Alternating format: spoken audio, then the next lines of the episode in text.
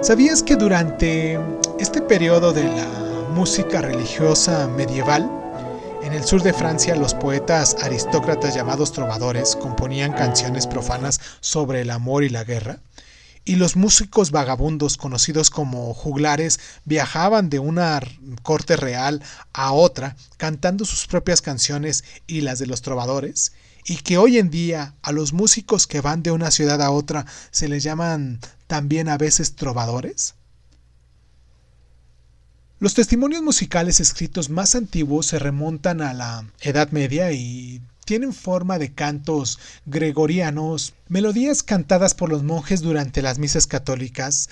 La Eucaristía es un rito que repite el de la última cena de Cristo para reforzar la conexión espiritual entre el ser humano y Dios.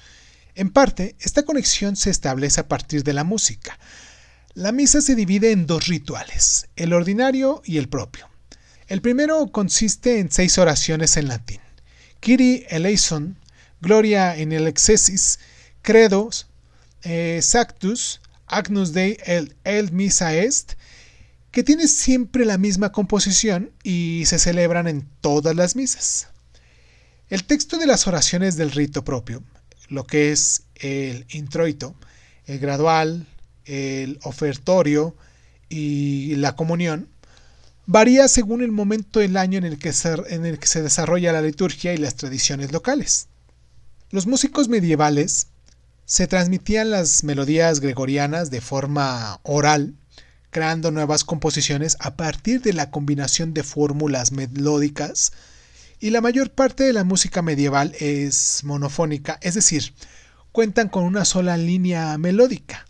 Pero lo que fue alrededor del siglo X algunos compositores comenzaron a crear siguiendo un estilo que se vino a llamar organum, dos líneas melódicas paralelas por lo general a distancia de una cuarta o quinta. Dos siglos después, en el siglo XII, Leonin y Perotin, eh, directores musicales de la Catedral de Notre Dame de París, compusieron piezas de este estilo con cuatro líneas musicales independientes y no paralelas. En el siglo XIII apareció una compleja forma polifónica conocida como motete. Se componía de latinate cantus firmus, o lo que es lo mismo, una línea melódica fija, con otras partes complementarias cantadas en francés, en latín o en ambos idiomas. Guillerme de Marchaut fue uno de los primeros maestros del motente y compuso en el siglo XIV la primera polifonía completa de la misa ordinaria, la que escuchamos normalmente cuando vamos a misa. ¿Sabías que a mediados de la década de 1990, los monjes benedictos de Santo Domingo de Silos publicaron dos CDs de cantos gregorianos, popularizando esta música principalmente entre una audiencia de New Age por primera vez desde la Edad Media? ¿Sabías que Hindelbar von fue la primera mujer compositora de la que se tiene noticia?